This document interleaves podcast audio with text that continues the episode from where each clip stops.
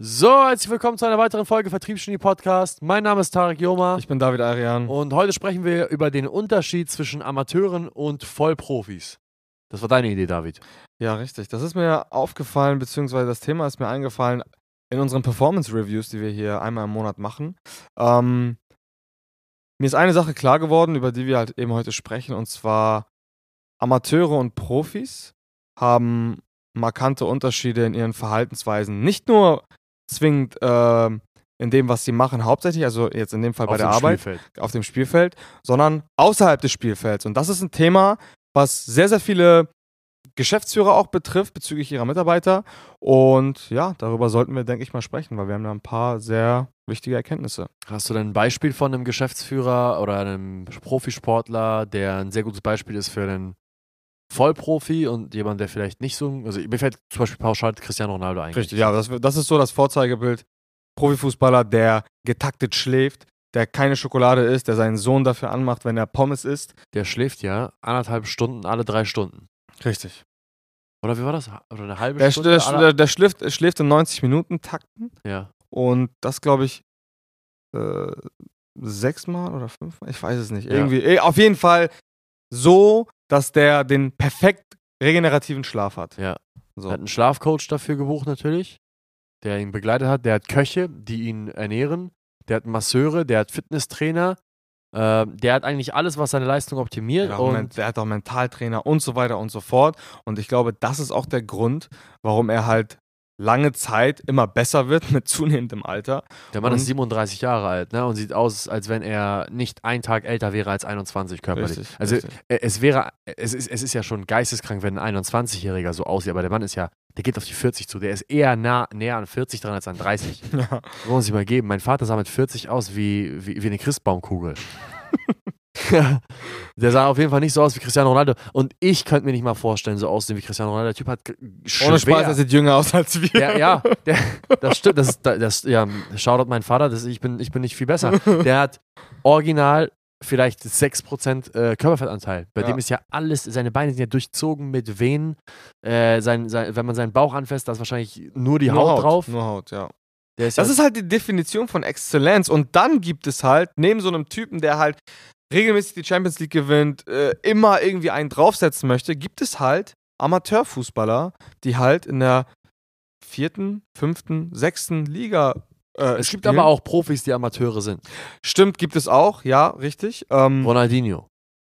ja, wobei der halt ein Ultratalent war, aber richtig, aber er ist, richtig. er, ist, er ist arbeitstechnisch, arbeitsmoraltechnisch Amateur. Und wenn man, sag ich mal, Ronaldinhos Talent mit Ronaldo, also Cristiano Ronaldos Talent vergleicht, dann ist Ronaldo ein Furz. Ja. Wenn man sich das Talent einfach mal rein technisch vom Fußballerischen her anguckt, und dann, dann, dann erkennt man ja auf den ersten Blick, dass Ronaldinho dafür geboren worden ist, mit einem Ball Fußball zu spielen. Genau. Und Ronaldo hingegen dafür geboren worden ist, ein Athlet zu sein. Er, er könnte Präsident sein, er könnte Athlet sein, er könnte Ja. Geschäftsmann sein. Ich glaube, er wäre in jedem Bereich absolut outstanding, weil er halt diese Arbeitsmoral mit an den Tag bringt. Und in dem Performance Review gestern ist mir halt, habe ich halt darüber nachgedacht. Ich habe halt gemerkt, ey, was unterscheidet solche Menschen voneinander? Und wir haben eigentlich schon gerade die ganze Zeit darüber geredet. Ein Ronaldinho, es gibt etliche Interviews über den, wo der, wo der halt erzählt, wie der halt nie beim Training war, Feiern war. feiern war, der hat geraucht. Der musste Also- vorher, kurz bevor er aufs Spielfeld gelaufen ist, unbedingt Sex haben. Das wurde auch Das gesagt. kann, ja, ich weiß, stimmt. Das ja. musste er haben. Ja. Obwohl das nachweislich so ist, dass man als Mann, also kurz bevor man sich sportlich betätigen will, das machen ja Boxer auch nicht, Ja. keinen Sex haben sollte, weil es sonst dich müde macht. Richtig, und er hat immer gesagt, er hat das zur Entspannung gemacht. und lange Rede, kurzer Sinn, am Ende des Tages war Ronaldinhos Karriere ja eigentlich schneller, schneller um, als sie eigentlich aktiv war. Und Ronaldo ist immer noch an seinem Zenit. Ach, der war schwer drei Jahre aktiv. Ich meine, wie lange Ja. war, was war Ronaldinho? Ronaldinho 2004, 2005, 2006, vielleicht noch 2007, aber 2008 ist er schon nach AC Milan gewechselt Ja. und da war der schon kaum Und da wieder ging es langsam richtig, richtig. Und Cristiano Ronaldo ist ja schon ein Jahrzehnt, sogar länger. Wie ein Jahrzehnt, der ist, der ist 2009 zu Real gewechselt, das ist schon zwölf Jahre her. Ja, zwölf, ja. Ein, Aber bevor er zu Real gewechselt war war, er bei Manchester United. war er schon fast, war glaube ich einmal Weltfußballer. Ja, ja, stimmt, bei Manchester. Glaub, ja, das stimmt, glaube ich. Ja. Also er ist also Weltfußballer. über ein Jahrzehnt auf jeden Fall. Ja, über 15, 16 Jahre inzwischen. Also ja. wann hat er sein Debüt gehabt? Ich glaube 2004 das erste Mal bei der EM mitgespielt. Ja. und, und er ist immer noch heute in aller Munde. Und auch nicht nur, weil er so hübsch aussieht oder so, sondern weil er leistungstechnisch immer noch abliefert. Und der spielt nicht nur Fußball, sondern der macht alles. Ja. Der macht alles. Der hat Hotels, der hat irgendwelche Kliniken, der hat dies und jenes. Der macht, das, der Typ ist einfach ein Profi. Wenn ich es nicht besser wüsste, würde ich sagen, der Typ ist ein Bot. So, weil Er der Roboter, macht einfach alles perfekt. Aber ich glaube, ganz ehrlich, das ist sehr viel auf das zurückzuführen, worüber, sehr oft, worüber wir sehr oft sprechen in dem, in dem Stoizismus. Ich meine, ich mein, Ronaldo ist das perfekte Beispiel dafür, ähm, wie Stoizismus äh, an, am lebenden Beispiel funktionieren kann. Ich meine, ich habe hab das Gefühl, dass der Typ immer konstant abliefert, egal in welchem Team er spielt, egal in welchen Umständen er ist, egal wie kacke seine Teamkameraden auch sein können, zum Beispiel bei Juve. Ja. Der Typ liefert immer konstant ab. Der war in Italien auch der Top-Goal-Scorer, obwohl sein ja. Team eigentlich in die Tonne getreten werden konnte. Jetzt bei Man United. Er hat eine Verteidigung, die äh, schlimmer ist als der TSV Glinde, zweite Herren. Ja. aber, aber, aber liefert nach wie vor ab und rettet seinem Trainer nach wie vor, sag ich mal, er er liefert halt immer ab, egal wo er ist. Ob er in Spanien ist, in Italien, in England, er liefert immer ab. Ob er mit Portugal, hat er auch mit einem Gurken, mit der Safe, Gurkenmannschaft die ja. Europameisterschaft gewonnen. Ähm, und das ist halt auch so ein, so, ein, so, ein- so, ein, so ein Aspekt des Stoizismus, dass du halt unabhängig von den Karten, die dir ausgeteilt werden, wir hatten es heute im Morning Meeting, Amor Fati, die Liebe zum Schicksal, unabhängig vom Schicksal, was dir ausgeteilt worden ist, du halt eben mit dem umgehst, was du kontrollieren kannst und das macht er zur Perfektion. Absolut. Und um die Brücke dann ins Arbeitsleben zu spannen, an solchen Leuten merkt man, wie man im Prinzip langfristig super, super erfolgreich sein kann und immer besser wird in dem, was man macht. Ich kenne sehr, sehr viele Leute, die von der Arbeit kommen, ein Bier trinken, sich einen reinsaufen, keine Ahnung, sich mit irgendwelchen belanglosen Leuten in Anführungsstrichen treffen und einfach die Zeit totschlagen bis zum Zocken. nächsten Arbeitstag, zocken. Was kann man denn noch alles so In die machen? Spielothek. Ne, Ich, ich sag dir ganz ehrlich, auch so Streaming-Plattformen, Netflix und Co., wenn man das nicht sinnvoll nutzt, dann kann es auch absolut zeitverschwenderisch sein. Ne? Wenn man die falschen Dinge guckt, macht das auch keinen Sinn. Und das ist Am eine. Handy abhängen. Boah, das ist ja der Tod. Auf Instagram die ganze auf Zeit so TikTok oder so. scrollen, genau. Die ganzen Algorithmen sind ja auch genau für diese Leute programmiert, damit sie möglichst viel Zeit in diese Plattform reinstecken. Und das ist der primäre Unterschied zum, zum, zum, zum Profi sein und zur Exzellenz. Weil Leute wie Ronaldo, die kommen nach Hause und die denken ans nächste Training. Ja. So, die essen ihr Hähnchenbrustfilet mit Brokkoli und gehen danach wahrscheinlich äh, ihre Muskeln äh, weichklopfen, regenerieren in ihrem, in ihrem Pool oder was auch immer und gehen dann direkt ins nächste Abendtraining rein. Die gehen nicht nach Hause und hauen nochmal richtig auf die Kacke, weil sie den. A es ist nichts Besonderes, seinen Arbeitsalltag zu meistern, in Anführungsstrichen, wofür man sich dann am Ende belohnen sollte. Das sollt, man sollte immer daran denken, wann das nächste Training anfängt. Man sollte, Die Belohnung verzögern. ja, Die Belohnung und für die verzögern. richtigen Dinge, nicht für belanglose Dinge äh, einschalten.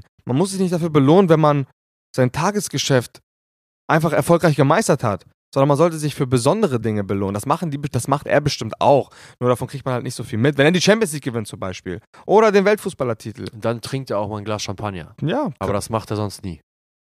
Die ähm, eine Sache, die mir auch aufgefallen ist, der Unterschied zwischen Amateuren und Gewinnern, ist, dass der Gewinner ein Vollprofi ist, der, auch wenn er nonstop nur am Arbeiten ist, eigentlich sein gesamter Tag nur aus Arbeit besteht und Optimierung besteht, er trotzdem eine Unzufriedenheit in sich mit, mit sich rumträgt, dass er doch hätte mehr machen können. Ja. Und der Amateur sich beschwert darüber, dass er nicht mehr bekommen hat, obwohl er nicht mal annähernd das leistet, was er leisten könnte. ja, safe. Es ist das, der, der eine leistet viel und fuckt sich noch weiter darüber ab, dass er hätte mehr machen können. Und der andere leistet nichts, aber beschwert sich, dass er nicht mehr bekommt. Und das ist auch eine Sache, wo, wo, wo, wo ich letztens eine privat, eine, eine eigene Erfahrung hatte. Ich habe ja den Alex, äh, unserem Vertriebsmitarbeiter, das ist jetzt äh, unangenehm, vielleicht auch nicht, habe ich, hab ich äh, bei mir zu Hause aufgenommen, weil bei ihm zu Hause gab es einen Krankheitsfall, da hatten wir Angst, dass Corona ist, habe ich mit, mit zu mir genommen, damit er halt nicht in Berührung kommt mit der Person, damit er weiter arbeiten kann. Habe ich gesagt, komm, äh, pennt bei mir für ein paar Tage und bis wir wissen, ob das Corona ist oder nicht. Der hat ja mal einen Tag mit mir mitgemacht, wie ich das so mache. 6 Uhr morgens aufstehen, 6.30 Uhr beim Training, dann äh, beim Training gewesen, komplett kaputt, dann duschen, äh, äh, Visionstext lesen, anziehen, bla bla bla. Dann zum Frühstück, nichts Beschissenes essen, kein Red Bull, sondern Rührei und, äh, und ein bisschen Brot. Dann zur Arbeit, bam, bam, bam, bam, bam, Arbeit die ganze Zeit, Ram-Tam, wie auch immer. Dann abends wieder zurück. Ähm, da- nee, dann abends eben nicht zurück, sondern dann mit Kunden treffen, dann noch mit einem Kunden treffen und dann irgendwann gegen 22, 23, 23, 30 nach Hause kommen. Nach dem zweiten Tag sagt Alex zu mir, machst du das jeden Tag? und ich gucke ihn verwundert an, ich sage so, ja, was denkst du denn? Er sagt so, jeden Tag? Ich sage, ja, was ist, was ist daran verkehrt? Er sagt, Digga, ich wusste gar nicht, dass du so viel arbeitest. Ich sage, ja, was denkst du denn? Also für, für mich war es halt an dem Moment ein Learning nicht, weil ich wusste, oh, ich mache ja so viel, sondern es war für mich so verblüffend, weil was, was er als viel bezeichnet hat, war der Zustand, über den ich mich abfacke, dass ich doch deutlich viel effektiver sein könnte. Ich sitze jeden Tag abends da und denke mir, was für ein scheiß bekackter Tag, ich hätte doch so viel mehr machen können. Ich glaube, das ist aber auch typisch für Leute, die eben genau dieses Mindset haben. Man hat irgendwie, man hat immer so das Gefühl, dass der Tag nicht lang genug ist. So dass man noch irgendwie hätte wenigstens da nochmal 50 Seiten lesen können oder weiß ich nicht, sich noch mit dem treffen können oder was auch immer. Ich glaube, ich glaub, du hattest ja auch diese Erfahrung in London. Du meintest ja, dieser, dein, dein, dein, dein ehemaliger ähm, Mentor, der war so hektisch, so dynamisch, so schnell. Für den ist die Zeit schneller gegangen. Und ich glaube, das ist eine Eigenschaft von, von Profis, dass sie immer das Gefühl haben, dass sie zu wenig Zeit haben. Ja. Nee, weil sie, weil sie halt, weil sie halt äh, Zeitoptimierung, also für sie ist Zeit das größte Gut und sie wissen, dass Perfektion niemals erreichbar ist, aber jedoch angestrebt werden kann. Und bei ihnen geht es nicht um die Zeit, die sie leben, sondern vielmehr, was sie mit der Zeit machen. Ja. Ist ja auch ein Prinzip des Stoizismus, Memento Mori. Ja, erinnere dich an den Tod, ja, behalte immer den Tod im, im, im Hinterkopf und sorge dafür, dass der Tod dich nicht erschreckt, weil es eine unausweichliche, sag ich mal, Endstation ist im Leben. Der Tod wird passieren, das heißt, du brauchst ihn nicht fürchten, sondern vielmehr solltest du versuchen, unabhängig davon, wie lang oder kurz dein Leben ist, die Dinge reinzustecken, also die, die, dein Leben damit zu füllen, was dich wirklich voranbringt und dein Ziel näher bringt. Und äh, wenn man, wenn man nun mal jemand ist, der immer vorankommen möchte, dann hat man immer das Gefühl, dass man nochmal hätte irgendwas mehr machen können. Immer. Es ist immer, ich hätte noch mal einen Meter mehr laufen können, ich hätte ein kmh schneller sein können, ich hätte mal noch zehn Anrufe mehr machen können, ich hätte vielleicht doch noch hartnäckiger in dem Gespräch sein können, ich hätte das und das Meeting beeinflussen können, ich hätte härter beim Training sein können. Ich meine, ich gehe morgens zum Training und habe sehr oft das Gefühl, dass ich hätte mich noch mehr quälen müssen beim Training. Es reicht nicht, dass ich morgens zum Training gehe und ich dann kompletten Muskelkater habe für, für die halbe Woche an der Muskelpartie, an der ich gearbeitet habe, sondern denke ich mir so, ich könnte ja mal wieder so trainieren, wie ich damals in der Grund, in der, in der, in der, in der 10., 11. Klasse trainiert habe, wo ich jedes Training fast gekotzt habe.